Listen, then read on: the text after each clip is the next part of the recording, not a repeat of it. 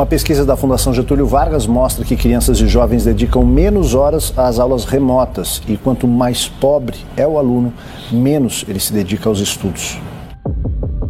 O IBGE mostrou que a desigualdade aumentou no Brasil no ano passado. De toda a renda do país, 40% estão concentrados nas mãos de 10% da população.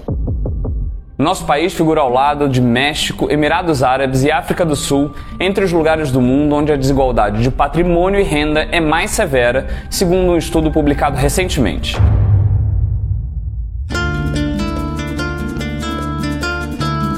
O Brasil é um dos países mais desiguais do mundo. Segundo o Laboratório das Desigualdades Mundiais, a metade mais pobre da população só ganha 10% do total de renda de todo o país. Além da desigualdade de renda, no entanto, o Brasil ganhou fama por seus dados de discriminação étnica, de gênero, de orientação sexual, contra PCDs, pessoas em situação de rua e privadas de liberdade. Eu sou Tércio Sacol. E eu sou Georgia Santos. E esse é o Caminhos da Psicologia no Brasil 60 anos de profissão um podcast da Comissão de História e Memória do Conselho Regional de Psicologia de São Paulo.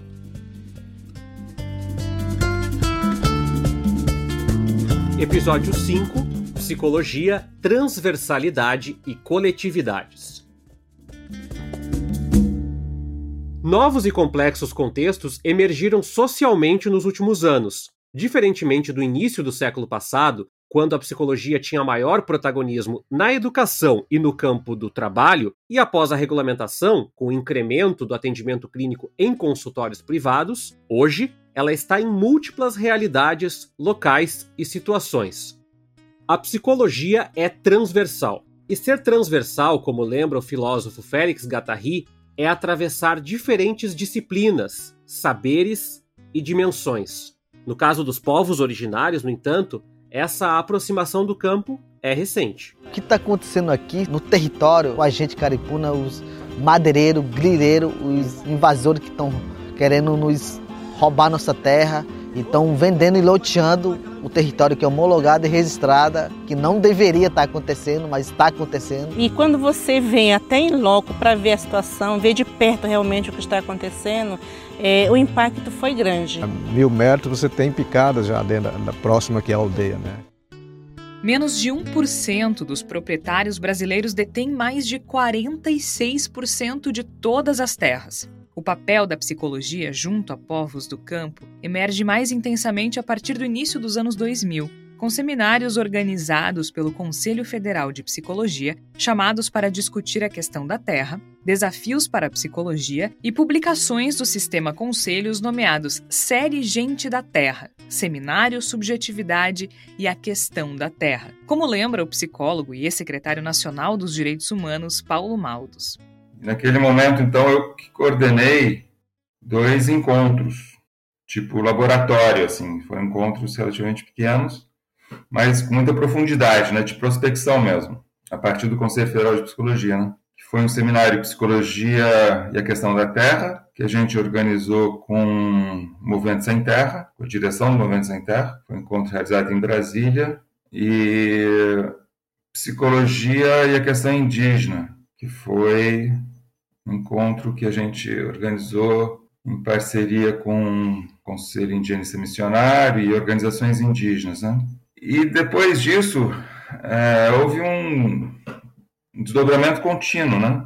porque cada vez mais psicólogos foram atuando nas políticas públicas, cada vez mais universidades federais, né, principalmente, é, passaram a ter áreas da psicologia que dialogavam com a antropologia, dialogavam com a sociologia, dialogavam com a questão do compromisso social, com a questão política mais ampla de projeto de país. As psicólogas uh, profissionais passaram a participar de tudo isso, né? Passou a ter uma sinergia, né? É a partir deste contexto que organizações indígenas e de luta no campo ganham força. Mas não apenas. Paulo Maldos lembra que nestes grupos de povos originários constam mais de 100 categorias, como os ribeirinhos, pescadores, quilombolas, povos da Amazônia, etc. Assim, cresce a diversidade de olhares, leituras e métodos de trabalho, para além dos padrões europeus importados. Da sociedade brasileira, e particularmente aqui no nosso tema dos povos do campo, da psicologia, é, aí com suas determinações territoriais, culturais, né? passa a se apropriar da psicologia e fazer com que ela seja submetida também a um critério de verdade né? e de uso e de, de, né? de serviço para os nossos povos. Né? E, então esse processo passa a ter bastante desdobramentos. Né? Então, e é isso, esses processos fazem com que a gente pense mesmo, né? repense a psicologia a partir da, de subjetividades que são culturalmente e territorialmente produzidas, né? Determinadas. Né? Então a gente tem uma diversidade aí de, de, formas de ver o mundo, formas de se relacionar né? com essas culturas, com essa diversidade toda. Né?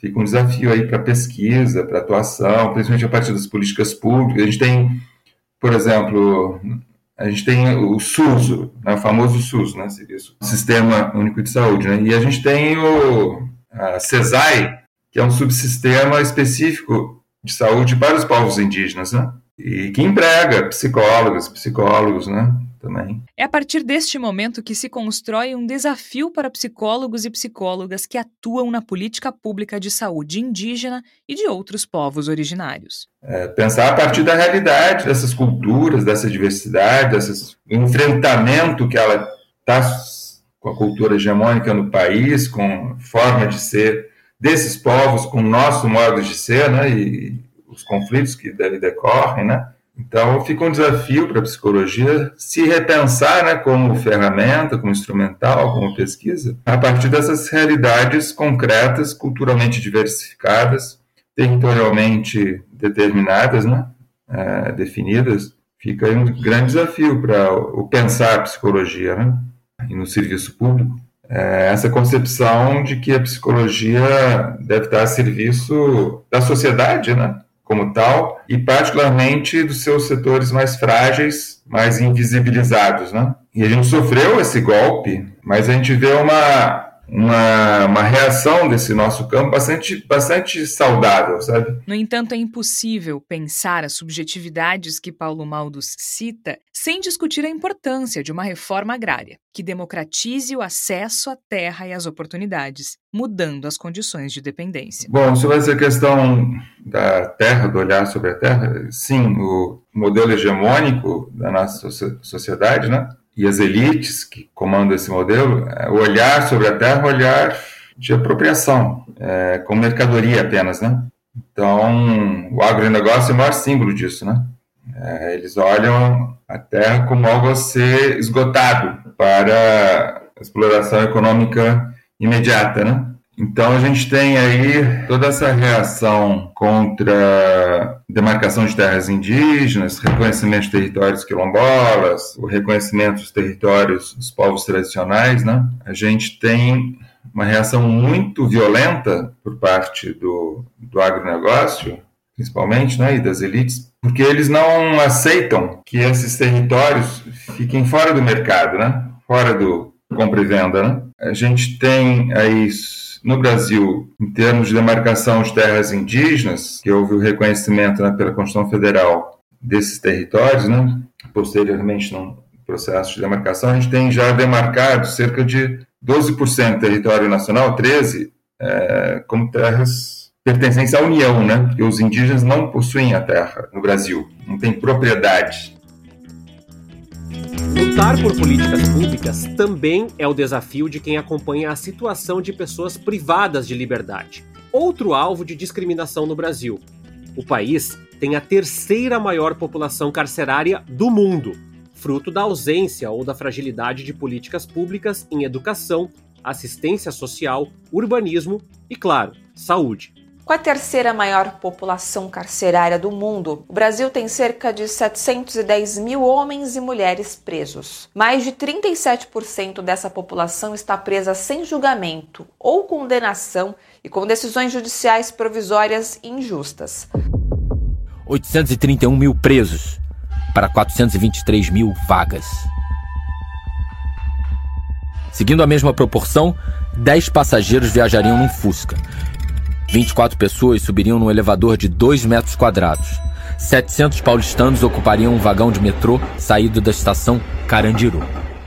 São mais de 820 mil sem liberdade no país, segundo o Conselho Nacional de Justiça. Um dado, como lembra a psicóloga e professora da Unifesp Adriana Eico, que representa uma prática de exclusão e segregação. A sua função real opera um controle social da classe trabalhadora na sua formação majoritária que tem a ver com os trabalhadores negros, indígenas, pobres e periféricos. Então, quando partimos dessa reflexão sobre a função real da prisão e da pena, entendemos que o nosso papel ali é o de promover espaços possíveis de humanização, espaços possíveis também de redução de danos, os efeitos nefastos do próprio encarceramento. O, o projeto do encarceramento em massa ele é um projeto que se estruturou de forma mundializada, ele não é específico no contexto brasileiro. Né?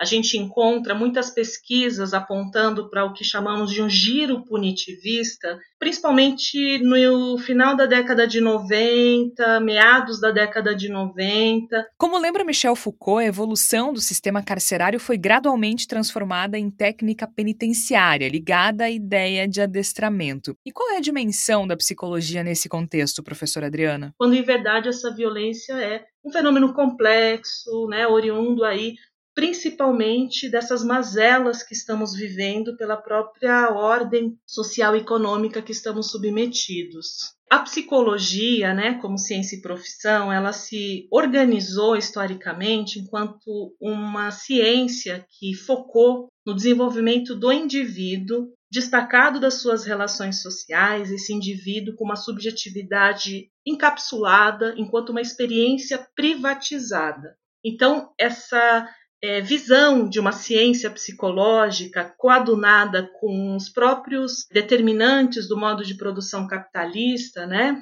Essa noção desse indivíduo que faz a si mesmo e que se desenvolve a partir das suas próprias potencialidades, a lógica da meritocracia, da própria ideologia liberal, enfim, vai forjando uma psicologia subjetivista que visa encontrar no próprio sujeito, na sua dinâmica psíquica que é interna, portanto, as explicações para a forma como ele age, como ele pensa e como ele sente na vida em que ele leva, né? A psicologia tem então protagonismo na preservação e garantia dos direitos humanos. Em seu compromisso ético-político junto às camadas populares, ela tem sim um papel importante na formulação de políticas públicas é, frente a todo o processo de encarceramento a que está hoje submetida boa parte da população brasileira e que não só o, o encarceramento é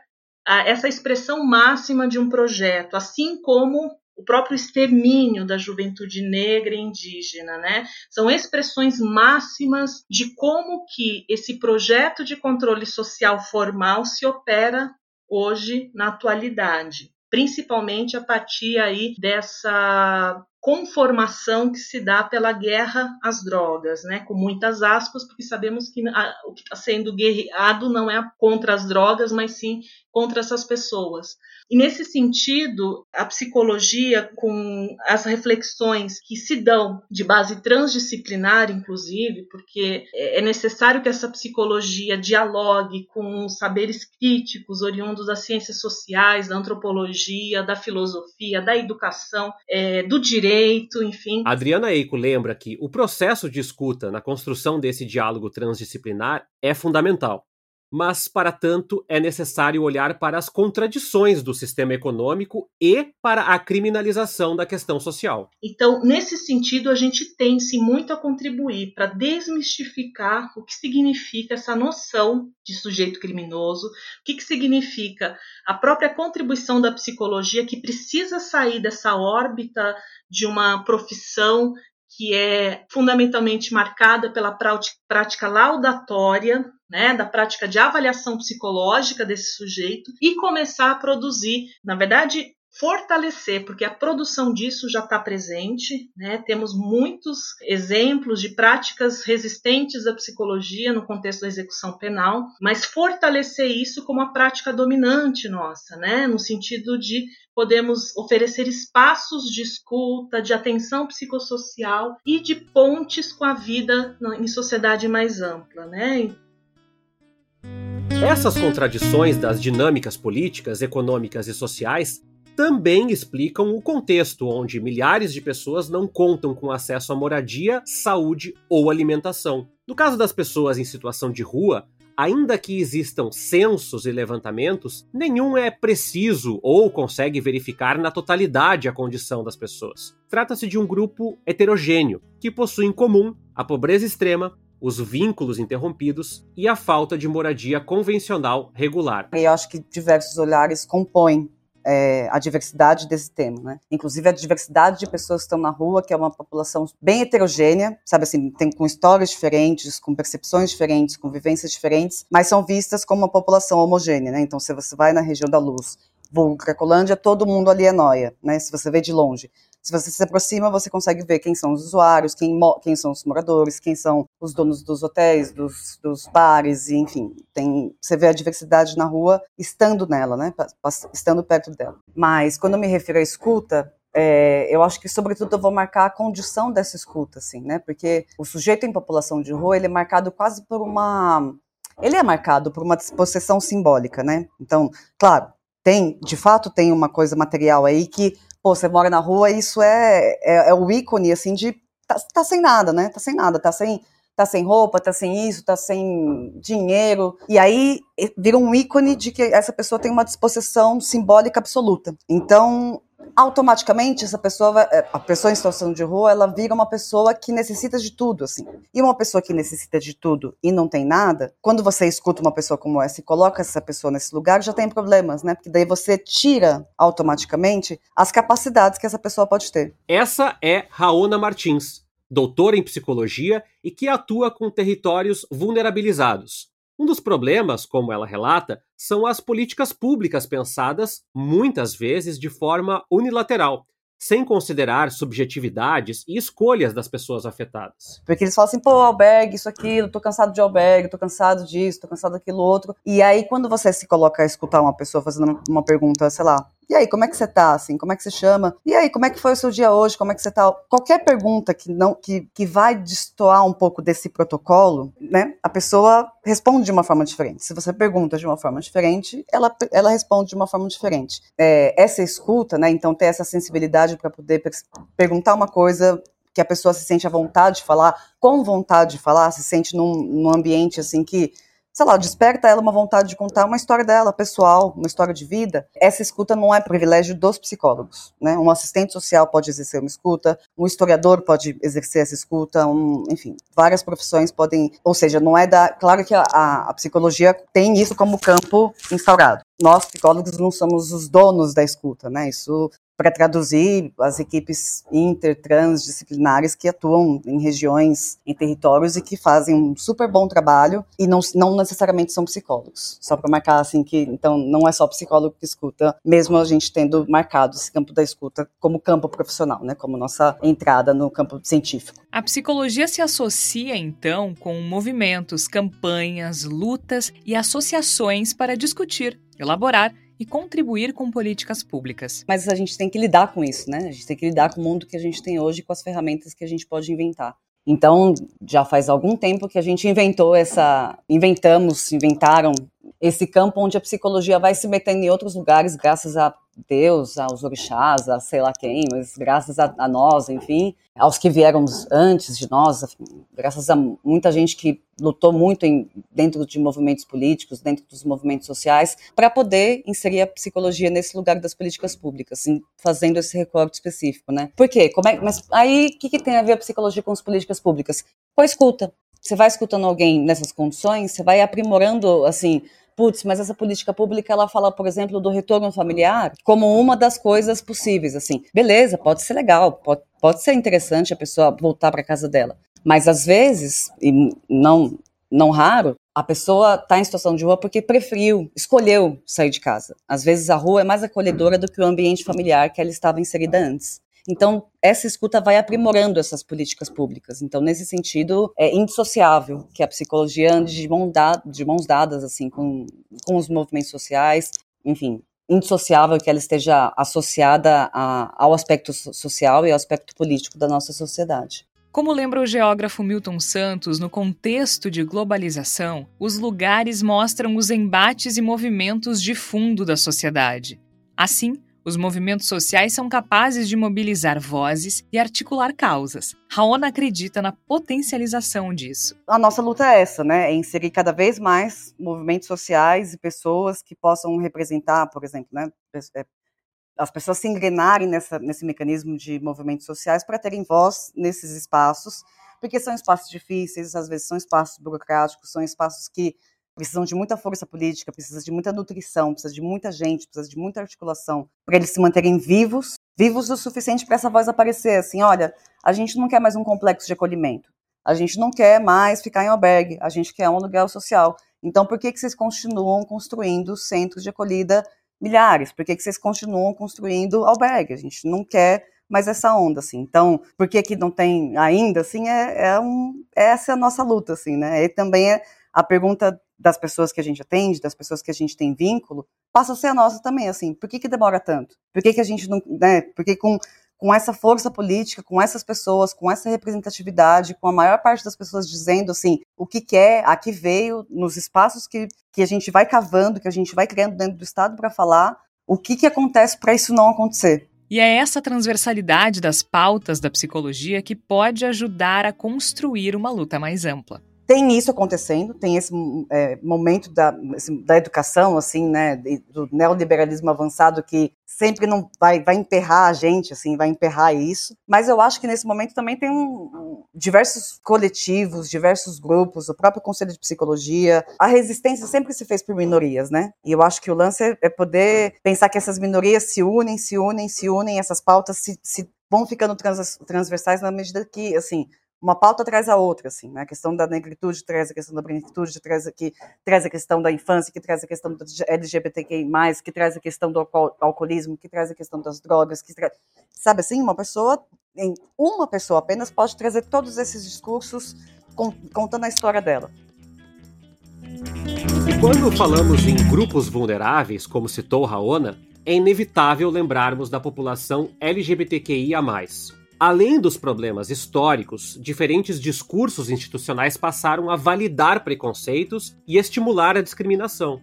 Segundo o relatório Violência contra LGBTs, nos contextos eleitoral e pós-eleitoral, 92,5% verificaram escalada de violência contra esse grupo desde o segundo semestre de 2018. Essa discriminação é algo com que os grupos LGBTQIA convivem há décadas, a bibliografia sobre o movimento homossexual no Brasil existe desde a década de 40, mas o psicólogo e doutor em medicina Raymond Bortolozzi recorda que é a partir da década de 70 que a organização ficou mais evidente. Você vai ver essas teorias de fora sendo trazidas para cá, né? Um dos exemplos bem grandes que eu tive o prazer de estudar foi a revista Rose. A revista Rose é a primeira revista com no masculino no Brasil, produzida é, em Curitiba, no Paraná, e que trazia esse debate internacional do que já era orientação sexual, o que era. Ali na época se, se discutia se era opção, natureza, preferência. Já se trazia o debate sobre homofobia enquanto conceito, super interessante também. Buscava-se colocar essas várias identidades que se iam estruturando. É interessante que o movimento homossexual registra isso como a Rose, como uma das formas de consumo do público homossexual, né? Desse grupo que progressivamente foi virando uma comunidade que se identificava nacionalmente enquanto homossexuais. Lembrando que aqui a gente está incluindo as lésbicas, está incluindo as travestis junto. Né? As questões, querendo ou não, sobre psicologia, sobre essa formação sobre saúde, por mais que por uma vertente buscava ter a patologização, o movimento homossexual e essas produções dessa mídia homossexual brasileira tentavam debater justamente por, no âmbito internacional, se ter o debate da despatologização. Né? No Brasil, vale lembrar que desde 1830 a homossexualidade em si não era um crime. Você tinha outras formas de punição, como atentado ao pudor e outras legislações. Mas no campo da psiquiatria, da psicologia e da saúde, a patologização durou até 85. Então você vê um descompasso de 73 até 85 e uma organização desse movimento. Há uma crescente organização do movimento e há um incremento de pesquisas e estudos desde perspectivas mais clínicas até as que trabalham com a ideia de adoecimento por causa do preconceito. Também é aí que se insere a psicologia social, passando pelo entendimento da discriminação a partir da formação social e não apenas olhando para questões do corpo. Então é interessante que o movimento toda hora seja o movimento, a mídia, está dialogando com a psicologia. A psicologia busca produzir isso, né? Dentro aqui da Universidade de São Paulo, da USP, a gente encontra algumas pesquisas na psicanálise já da década de 70, trabalhando com conceitos, por exemplo, identidade de sexo, não como a gente usa hoje identidade de gênero, mas vendo pesquisas internacionais como do Stoller, né, a questão dos papéis sociais, a questão da, do conceito de transexualidade, vindo para cá e transformando a psicologia. Então, é um assunto que, seja do começo da estruturação dela até o contemporâneo, é um dos assuntos chaves, né? Mas, repito, sempre do campo, pela nossa herança médica, do campo da clínica, né? O que é um campo extremamente importante, né?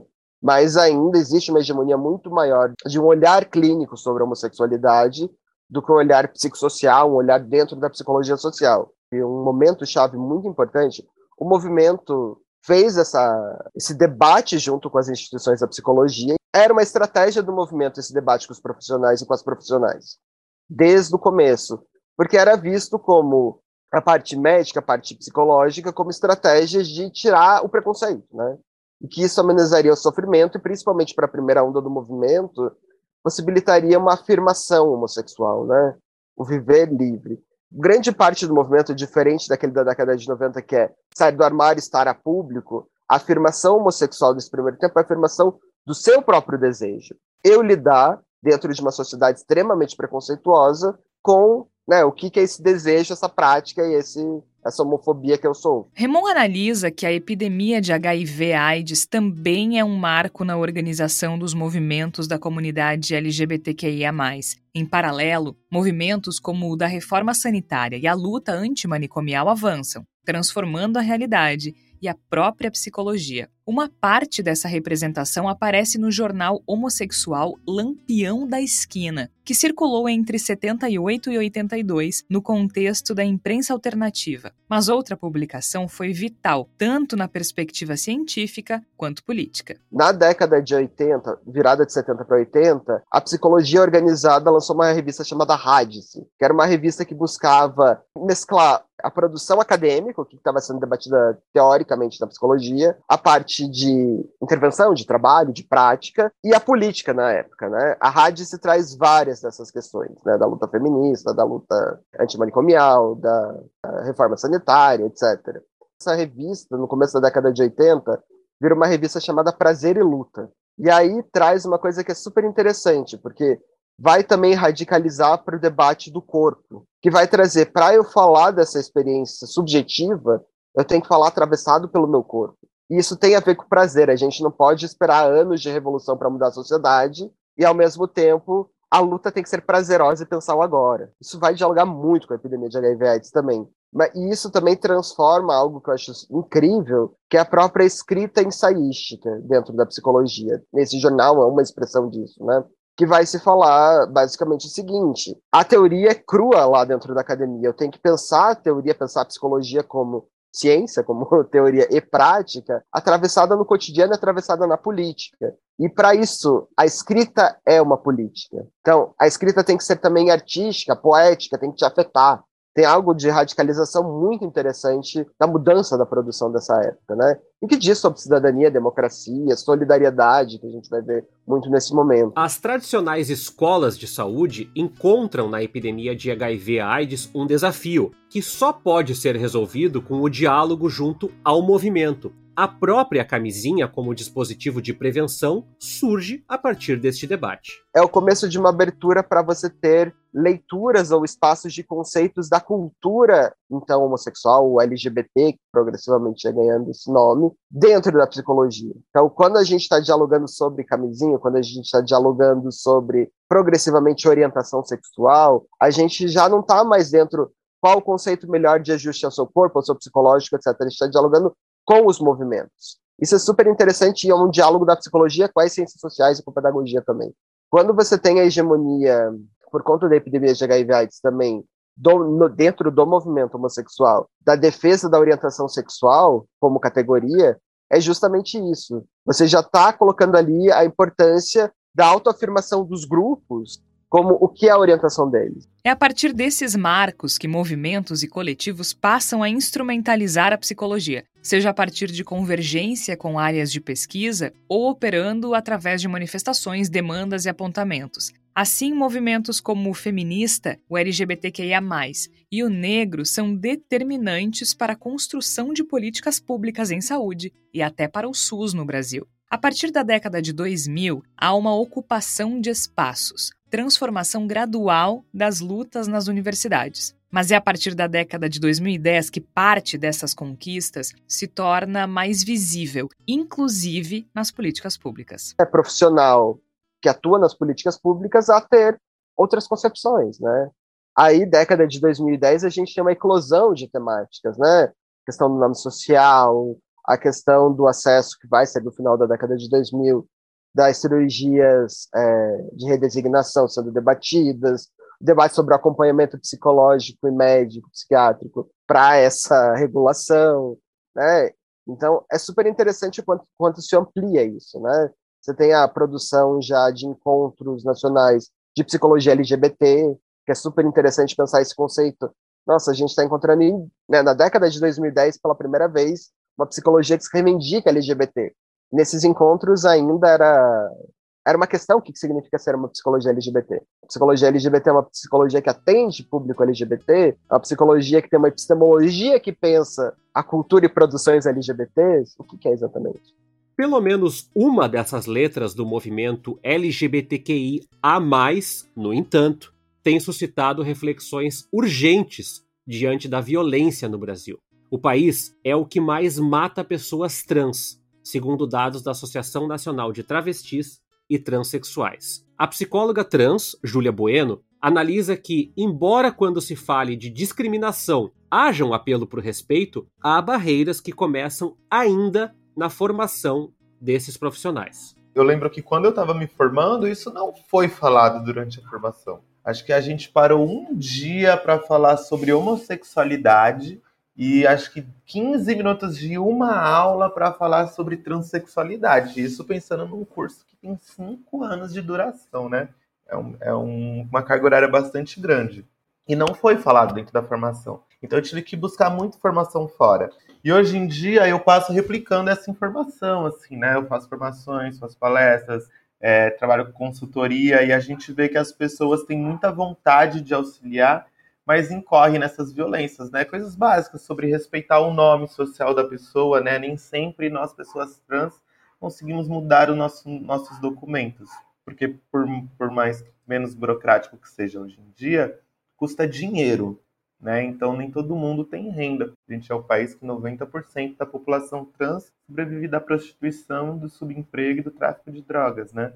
Mas há outras violências simbólicas enfrentadas a cada dia e que a psicóloga Júlia Bueno alerta podem ser evitadas. É, então, essas questões de respeitar o, nome social, permitir que essas pessoas acessem o banheiro de acordo com a sua identidade de gênero, né? Não revitimizar como se a transfobia fosse que essa pessoa sofre fosse uma responsabilidade dela de superar, né? Como se, se a pessoa trans tivesse algum poder de superar o preconceito que é imposto, né? É, de não focar também como se todo o sofrimento que essa pessoa trans tem fosse decorrente da sua transexualidade, né? Como se ser trans fosse algo que lhe faça sofrer. E um grande clássico, né, que às vezes a gente é muito enxergada como quem nasceu num corpo errado, né? E hoje em dia a gente afirma o oposto disso, nós não nascemos no corpo errado.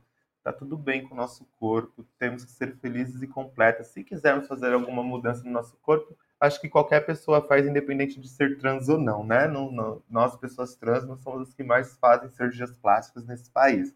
Muito pelo contrário, né? Além disso, essa violência não é simétrica. Enquanto cada vez mais pessoas trans brancas estão acessando as universidades, o assassinato das pessoas trans negras cresce. Júlia defende que a psicologia atue atenta a esse recorte social. E aí a gente vê que as pessoas trans que estão entrando na universidade, acessando o ensino superior, elas são geralmente pessoas brancas de classe média. E as pessoas trans que estão sendo assassinadas são as pessoas negras. As pessoas trans que são assassinadas, 70% dos assassinatos são das pessoas negras. Né? A gente não pode alienar esse dado. O discurso do movimento trans precisa cada vez mais assumir essa posição antirracista, de entender que existe de fato um destino diferente para se esse corpo é branco ou não. Né? Então a gente ainda vê que, que para essa população ela não está conseguindo nem sair do ensino fundamental e médio. A história que a gente ainda se vê repetir todos os dias são de pessoas trans que com 14, 15 anos começam a demonstrar algum sinal de incompatibilidade de gênero, né?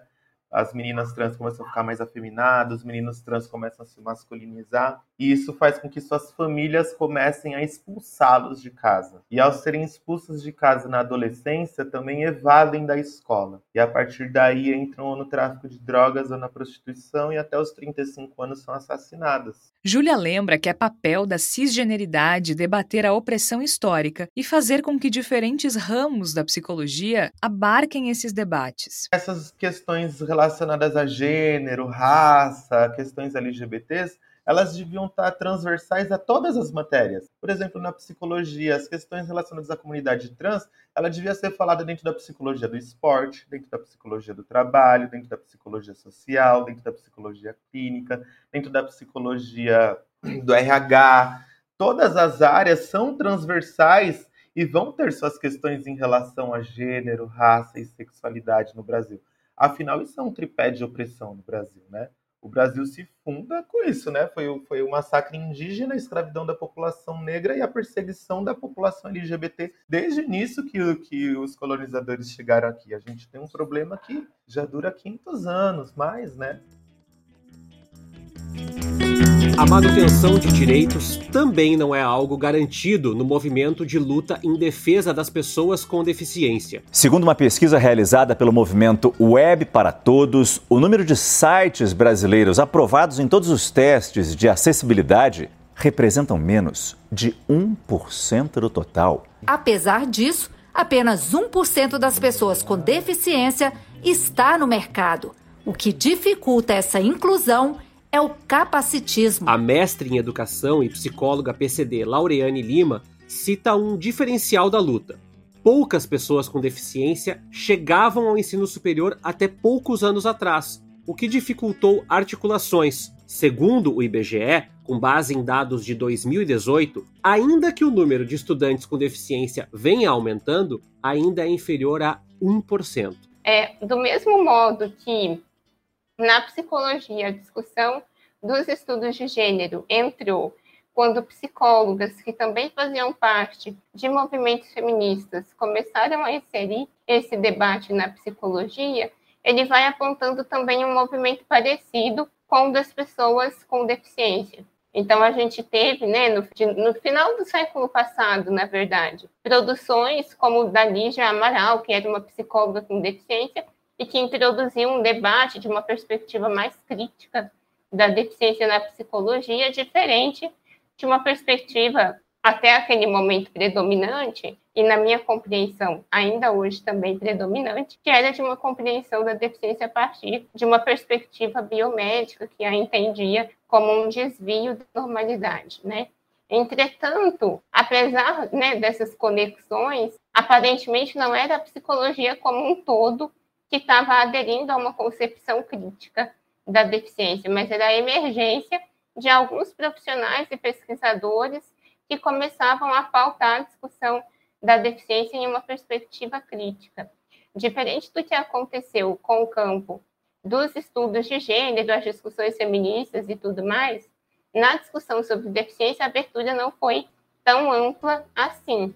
Muitas das pesquisas sobre PCDs historicamente são influenciadas pela perspectiva das ciências naturais, com uma visão da deficiência como um desvio do padrão normal. No entanto, é preciso reconhecer que outros marcadores constroem a subjetividade dessas pessoas e entender que as violências no capacitismo acontecem de forma nem sempre explícita. O modelo biomédico vai pautar um padrão de normalidade considerando apenas a funcionalidade biológica, como se né, né na imaginação de quem compreende pelo modelo biomédico, a capacidade do ser humano fosse determinada exclusivamente por uma condição biológica, né? desconsiderando que tanto a capacidade quanto a incapacidade são, na verdade, construções sociais a depender do contexto em que essa pessoa está inserida e tudo mais. Então, né, pensando nisso na psicologia, sim, existe uma influência da nossa história né, nós somos, nós recebemos ainda muita influência é, da, do modo, né, de se compreender os fenômenos humanos a partir de uma perspectiva das ciências naturais.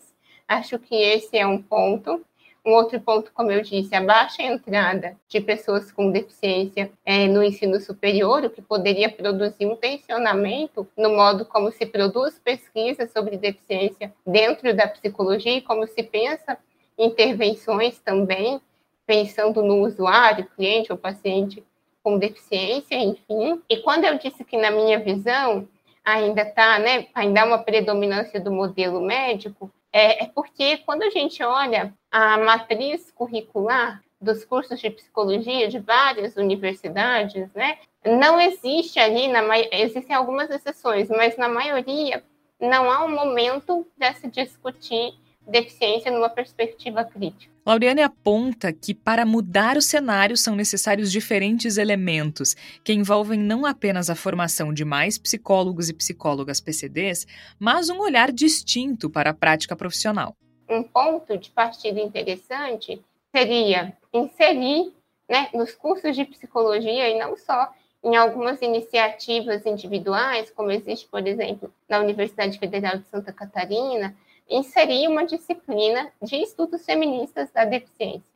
Porque inserindo uma disciplina dos estudos feministas da deficiência, né, que é uma outra perspectiva de compreensão da deficiência, que vai entendê-la como um marcador social que, em um contexto capacitista, será produtor de opressão e de restrição de participação de pessoas com deficiência, entendendo né, o, o, impedimento corporal como mais uma das marcas, como tantas outras, que constroem a subjetividade das pessoas, e entendendo que justamente por isso a deficiência não é uma totalidade da vida de nenhum sujeito. A experiência de uma mulher com deficiência é muito diferente da experiência de um homem com deficiência. A experiência de uma pessoa com deficiência de classe média alta é muito diferente da experiência de uma pessoa com deficiência que vive na pobreza ou na extrema pobreza. Então, inserir os estudos feministas né, como uma disciplina obrigatória nos cursos de psicologia seria, na minha visão, na minha leitura, um bom ponto de partida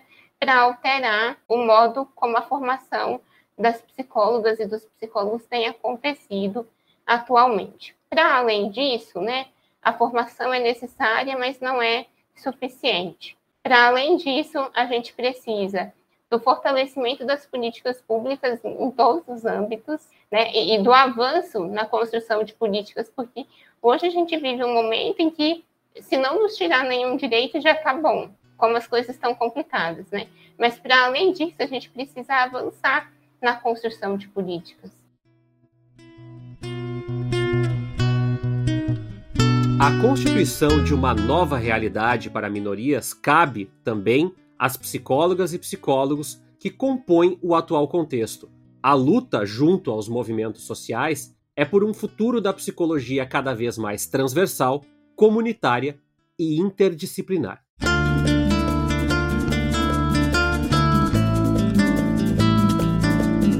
Caminhos da Psicologia no Brasil, 60 anos de profissão é um podcast da Comissão de História e Memória do Conselho Regional de Psicologia de São Paulo. Este episódio usa trechos de materiais jornalísticos de Rede Globo, TV Cultura, TVT, CNN Brasil, BBC Brasil, Jornal o Globo e do documentário Guardiões da Floresta Terra Indígena Jaraguá. O CRP São Paulo agradece às instituições do Fórum de Entidades Nacionais da Psicologia Brasileira por suas contribuições com este podcast. Um agradecimento especial às entrevistadas e entrevistados que participaram deste episódio. Em ordem alfabética, Adriana Eico, Júlia Bueno, Laureane Lima, Paulo Maldos, Raona Martins e Remon Bortolozzi.